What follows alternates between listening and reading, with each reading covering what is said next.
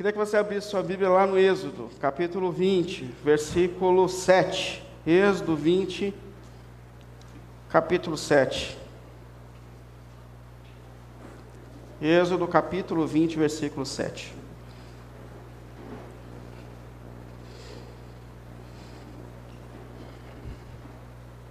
Obrigado, meu irmão.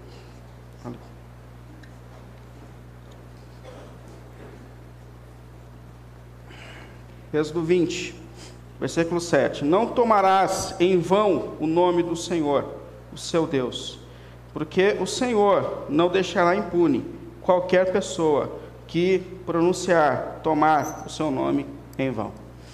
Amém? Diante desse mandamento da lei de Deus, eu queria te convidar a mais um momento de oração.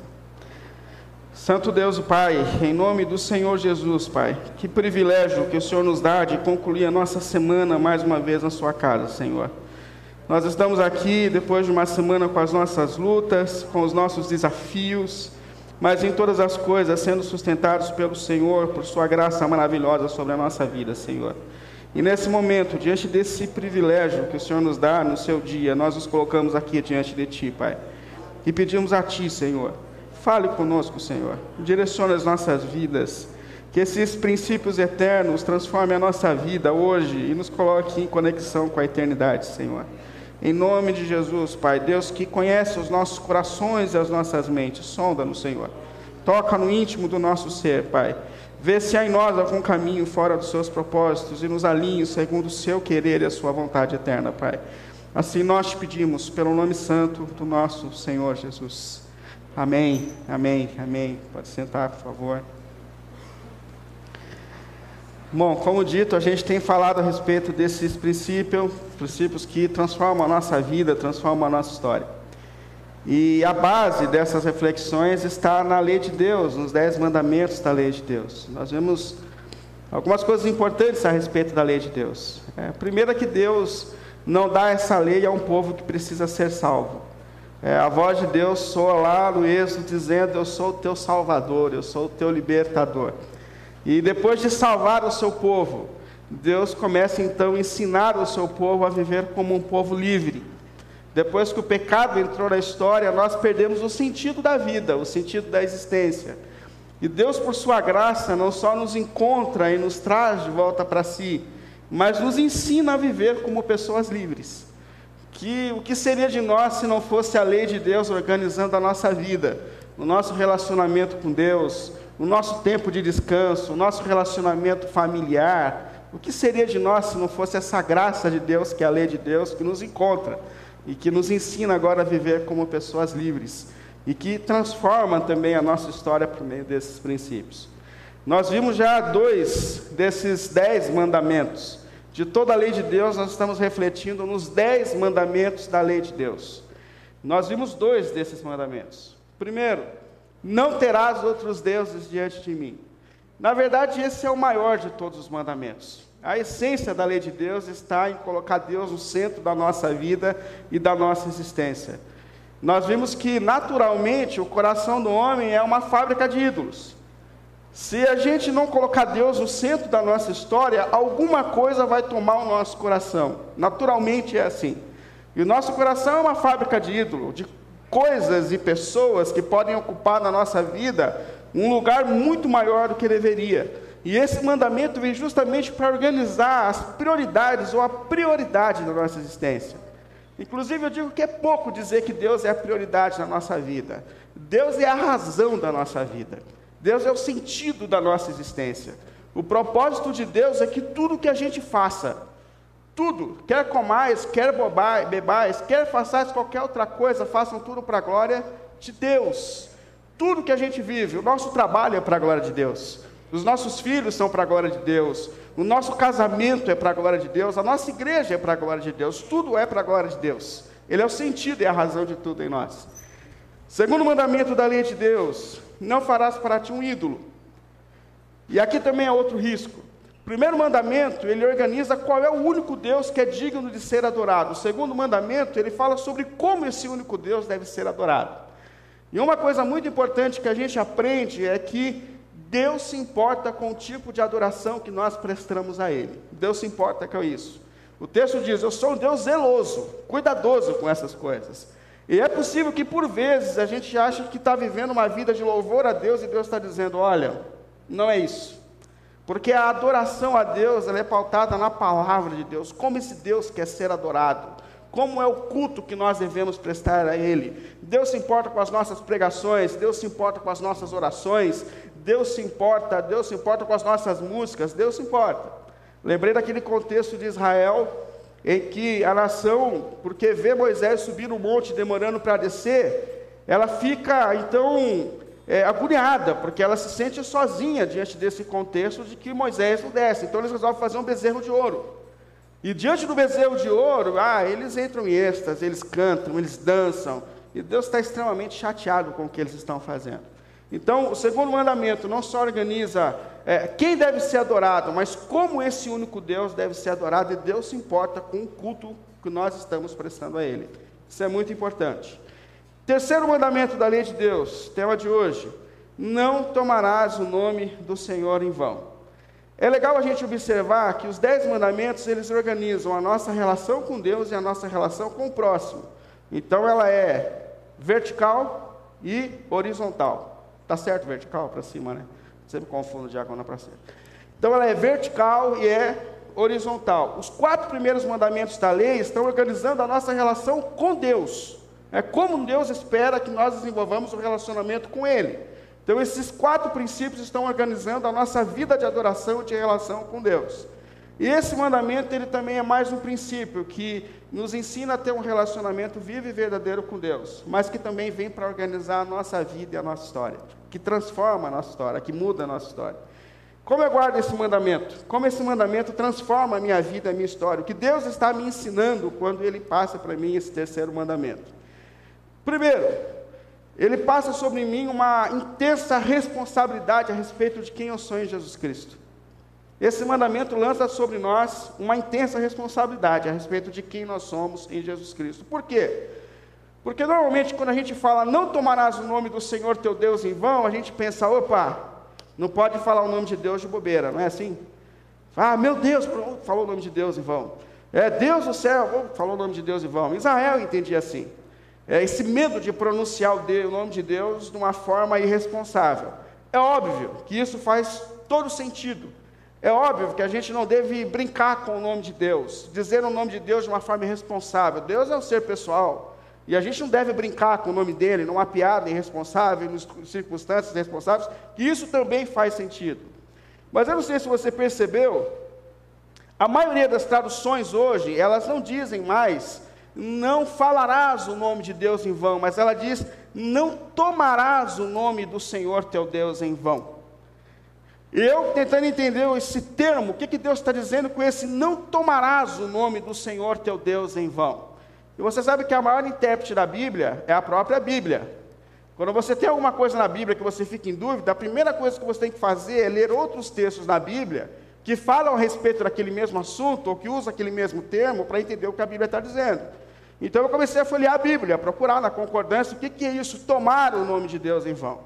E eu vi que esse mesmo princípio de tomar é colocado lá no Êxodo, no capítulo 28, versículo 9. Quando Deus está dando para o sacerdote uma roupa, um colete sacerdotal cheio de bolsos. Não sei se vocês já viram esse texto, depois vocês leem lá. Êxodo 28. E ele tinha a responsabilidade de pegar um monte de pedras com os nomes das tribos de Israel, das doze tribos de Israel, e colocar nesses bolsos do colete, encher a roupa do nome. E, e a ideia de Deus é: você vai tomar, mesmo termo, o nome de Israel, o nome das tribos de Israel, e vai entrar na presença de Deus representando o povo diante de Deus.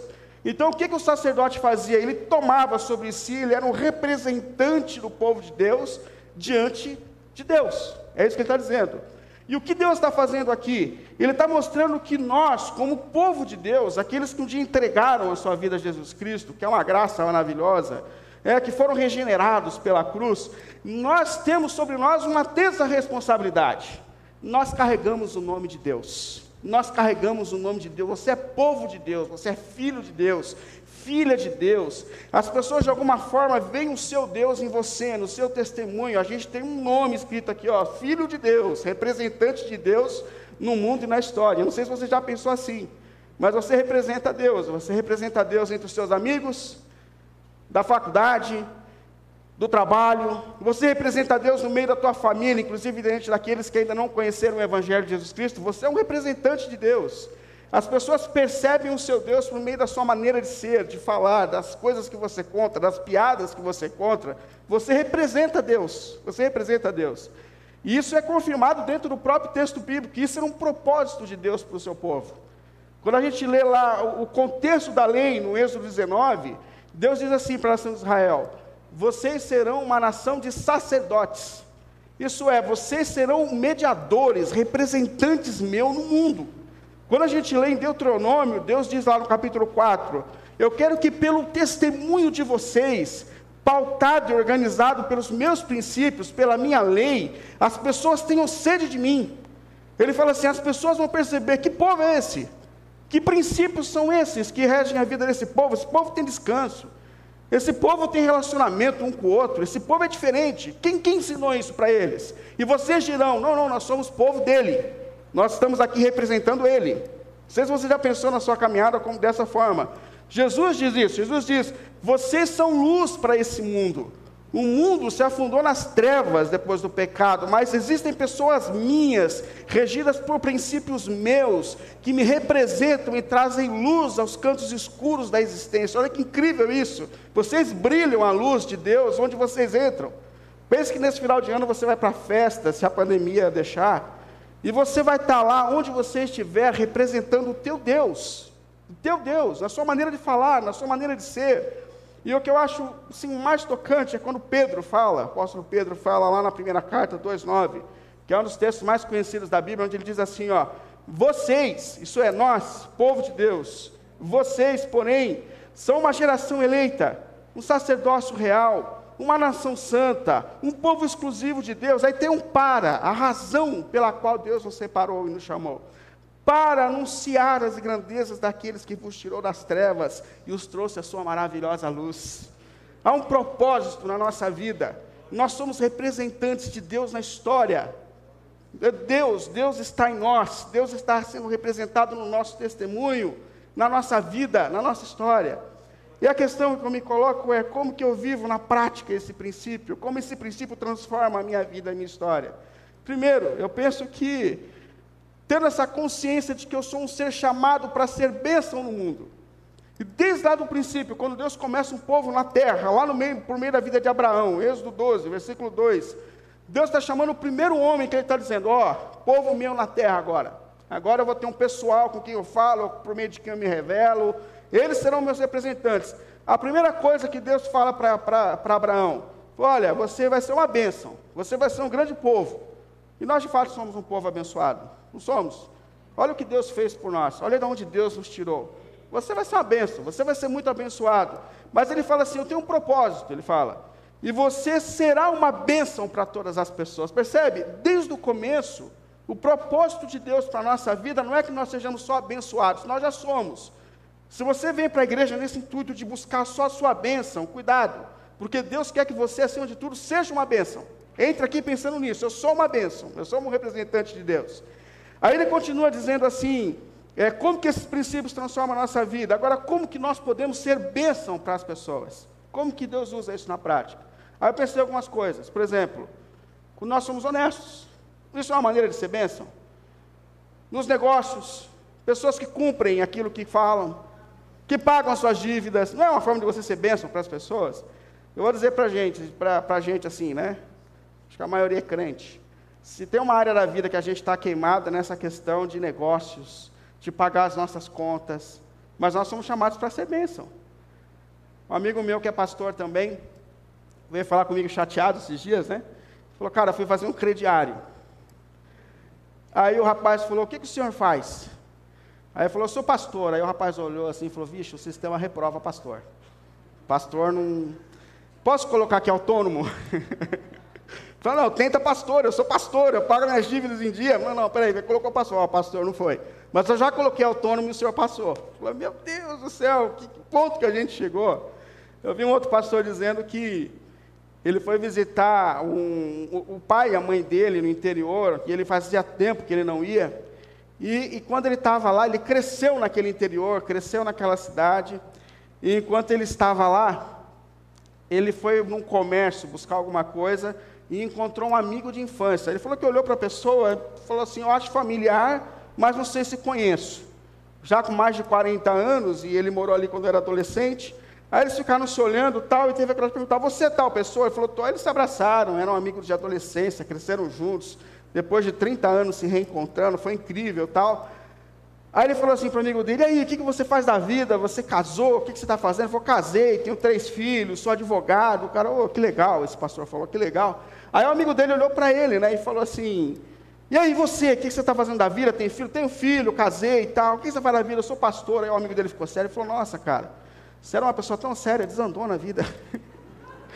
falou, cara, eu sou um pastor honesto, eu sou um pastor honesto. Desandou, cara, você era um cara certinho, tua família é justa e tal.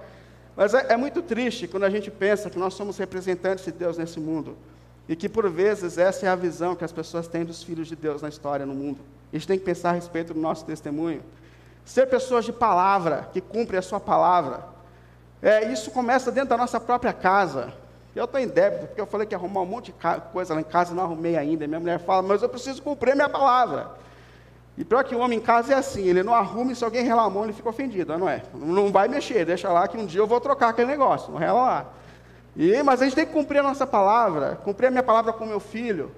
Esses dias eu cheguei cansado, uma coisa para outra, tal, eu fiz um estudo à noite, cheguei tarde, e meu filho olhou para mim e falou, pai, e aquela luta que você prometeu hoje de manhã, antes de eu ir para a escola? Falei, filho, o pai está cansado. O pai chegou e mas você falou, pai, que a gente ia ter uma luta. Então, as lutas que a gente faz na sala lá, que ele está aprendendo umas capoeiras e tal, ele acha que ele consegue me vencer na luta. Aí eu falei, eu prometi, e eu preciso cumprir. Questão de cumprir aquilo que você promete, ter palavra, ter palavra. E uma das coisas mais tristes que a gente vê é quando as pessoas perdem o seu poder de palavra dentro de, da própria casa. Uma coisa triste é quando você vê uma mulher que tem que olhar o celular do marido para ver o que ele está acessando, o que, que ele está vendo, com quem ele está conversando, ou vice-versa. Coisa triste quando o povo de Deus vive uma situação deplorável como essa. Um povo de palavra. A Bíblia diz sim, sim ou não, não. Aliás, é melhor você não prometer do que prometer e não cumprir. Não é isso que é o princípio bíblico? Ser um povo de palavra. E mais, a gente cumpre esse mandamento quando a gente assume a responsabilidade a respeito do que a gente fala e principalmente quando a gente fala em nome de Deus. Isso é muito sério, irmãos. Muita gente fala em nome de Deus, como representante de Deus, de uma maneira irresponsável, coisas irresponsáveis. Até as pessoas perguntam: você, você acredita que Deus usa pessoas para falar? Lógico que eu acredito. É possível, é possível. Já falou comigo? Já falou comigo. Mas eu me assusto, irmãos, isso eu falando como pastor. A quantidade de pessoas que eu já atendi na minha vida, que receberam pessoas que falavam em nome de Deus e que se envolveram em negócios, que se envolveram em relacionamentos, que se envolveram em compras, em financiamentos, dizendo foi Deus que mandou eu fazer e não era Deus. E não era Deus, e que se deram muito mal. Cuidado com isso, cuidado que a gente tem que ter com essas coisas. Agora, o que me assusta é que muitas vezes as pessoas que recebem, recebem essa palavra, dizendo é palavra de Deus e que não se cumprem, elas não procuram aqueles que falam em nome de Deus e que não se preocupam com o que estão falando, porque Deus está dizendo: eu não terei por inocente aqueles que tomam meu nome em vão. Então há uma responsabilidade, sim. E como a gente guarda esse mandamento? Quando a gente toma essa consciência de que nós somos representantes de Deus na história. Você é um representante de Deus na história, você carrega sobre si o nome de Deus, o nome de servo de Deus, e o seu testemunho representa aquilo que o seu Deus é. Então, a primeira parte, isso transforma a nossa vida, porque nos faz representantes de Deus na vida e na história. Mas a segunda, eu coloquei só dois princípios aqui. A gente guarda esse mandamento observando o tipo de relacionamento que a gente tem desenvolvido com o próprio Deus. Porque uma coisa interessante aqui é a gente perceber que Deus tem nome não tomarás o nome do Senhor teu Deus em vão. E na Bíblia, Deus é chamado várias vezes por vários nomes. Ele é chamado de Adonai, que é meu Senhor. Ele é chamado de El Shaddai, que é Deus Todo-Poderoso. Às vezes, Deus na Bíblia é chamado de Elohim, que é Deus, de uma forma meio genérica. Todos os deuses do Antigo Testamento eram chamados de Elohim. Mas há um momento específico, que o Elismar citou aqui hoje, em que Deus revela o seu nome, que é nesse encontro de Moisés. Moisés está cuidando do, do rebanho do seu sogro Jetro, E ele vê a sarça que queima, mas não queima, e ele fica observando, aquilo pega fogo, mas não queima, e ele se aproxima, o texto fala. Naquele momento, Deus fala para ele que tinha um propósito de redenção do seu povo. É ali que Deus começa a falar com Moisés sobre os planos que ele tinha. E Moisés fala assim: Mas eu, é como que o Senhor vai enviar a mim? Quem sou eu? É interessante que a maioria das pessoas que Deus chama falam a mesma coisa, né? Mas quem sou eu? Eu, tanta gente capacitada. Diga a mesma coisa. E, e, ele vai e fala assim: Mas eu, Senhor, e outra, quando eu chegar diante de Faraó e quando eu chegar diante do povo, eu vou dizer assim: ah, cheguei aqui para tirar vocês. O que, que, eu vou dizer? Quem me mandou? Qual é o seu nome? O que, que eu vou falar para essas pessoas? Aí lá no Êxodo 3, versículo 13, Deus diz assim: Então Moisés pergunta, né? Quando eu chegar diante dos israelitas e disser, o Deus dos, dos seus antepassados me enviou a vocês, e eles me perguntarem qual é o nome dele, que lhes direi? Aí Deus disse assim: Disse Deus a Moisés: Eu sou o que sou. Isso é, você dirá aos israelitas: Eu sou, me enviou a vocês. Essa é a maneira, esse é o momento em que Deus fala do nome dele de maneira mais clara, assim, que a gente pode falar. É, é dessa maneira que Deus está sendo chamado. E o que significa o nome de Deus? Não é fácil interpretar o que significa o nome de Deus. Um tetragrama difícil de ser interpretado, dizem os estudiosos. Mas Yahvé, que é o nome dado aqui, é o Deus que é. É o nome que aponta para a transcendência de Deus e para a existência eterna de Deus e para o ser eterno de Deus. Ele é o que é, ele é o eterno, ele está sendo, ele está acontecendo. Nesse exato momento, Deus é o que é, ele é o eterno, ele é o Senhor que atua nesse momento da história. Esse é o momento que Deus se revela. E o que que o, o fato de que Deus tem um nome, se revela com um nome, pode ensinar para a gente? Para mim, ensina muita coisa. Primeiro, fala sobre a pessoalidade de Deus. Porque esse Deus tem um nome. Ou seja, Deus não é um ídolo. Deus não é uma força ativa que eu invoco e desinvoque como quando eu quero. Não, não, ele é um ser pessoal. Ele é um ser com sentimentos. A Bíblia fala de Deus se alegrando e se entristecendo por várias vezes. Rios de lágrimas correm nos meus olhos porque vocês não guardam os meus mandamentos. Não entristeçam o Espírito de Deus com o qual vocês foram selados. Eu não sei se você encara assim, mas Deus é um ser pessoal, e um ser pessoal que se envolve com a sua história, que te conhece, que sofre com você, que entra com você nas suas lutas, que, que, que antes que a sua boca diga qualquer palavra, ele já sabe até o que você vai dizer, de tão envolvido que ele está com você. Pensa nisso, Jesus fala isso. Ainda o salmista fala: ainda a palavra nem me chegou à boca, e tu já sabes, Senhor.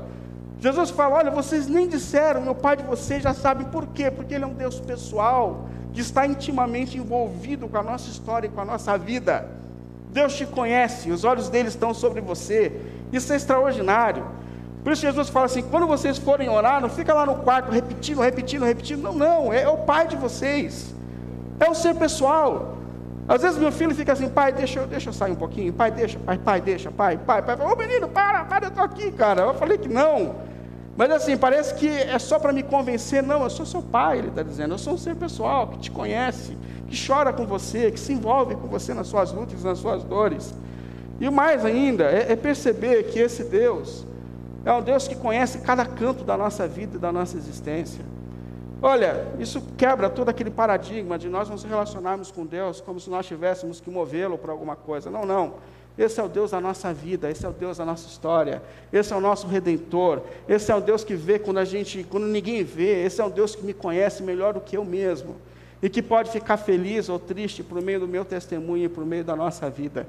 Que esse Deus seja pessoal na sua vida e não uma força que você invoca, mas que a gente invoque Ele sabendo que Ele é um ser com sentimentos e sensibilidades envolvido com a gente, com a nossa história. E eu queria concluir fazendo aqui duas aplicações para a gente. Primeiro, que a gente pense no nome de Deus de forma correta. Jesus disse que quando nós fôssemos orar, nós devíamos começar dizendo assim: Pai nosso que está no céu, santificado seja o teu nome isso é que esses que te colocam, que se colocam diante de ti em oração, Senhor, tenham consciência de que tu és um Deus santo, santo, santo, todo-poderoso, aquele que é eternamente. Que a gente se dobre diante dele conscientes de quem ele é e que ele é o Senhor, ele é o Senhor da nossa vida, ele é o Senhor da nossa história. Que a gente tenha consciência de quem nós estamos buscando, mas mais do que isso, que o nosso testemunho com a nossa vida proclame a glória dele a natureza dele. Você é um representante de Deus na história, meu irmão. Você é um representante de Deus na história. Eu queria que você pensasse nisso. Eu queria que você pensasse sobre o fato de que o seu comportamento pode ou não estar honrando a Deus. Eu me coloco diante de Deus dizendo isso. O seu comportamento, a nossa vida, a nossa história pode ou não estar honrando ao nosso Deus e ao nosso Redentor. Na sua vida, no seu trabalho, nos seus relacionamentos. Você é um representante de Deus. A graça que nos alcançou nos encheu de privilégios. Mas essa graça nos encheu de responsabilidades santas, de representar o nosso redentor no mundo, na história, onde e como nós estamos. Que Deus seja glorificado no nosso testemunho, amém? Que a gente que carrega o nome do Senhor, onde nós estamos e com quem nós estamos, que isso seja honra para o nome do nosso redentor.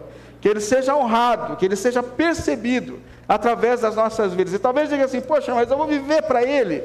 Olha o que ele fez por nós quando ele deu a vida naquela na cruz. Ele, na, na cruz, ele abriu mão de tudo para que nós fôssemos salvos. E não há outro sentido a não ser viver para a glória e para a honra do nosso Senhor, do nosso Redentor. E a minha oração é que ele seja percebido no meu testemunho. Que nesses encontros de fim de ano ele seja percebido no meu testemunho, que ele seja percebido na transformação da minha vida. Em nome de Jesus, que assim seja para você também. Amém? Vamos ficar em pé, vamos cantar mais um louvor ao nosso Senhor.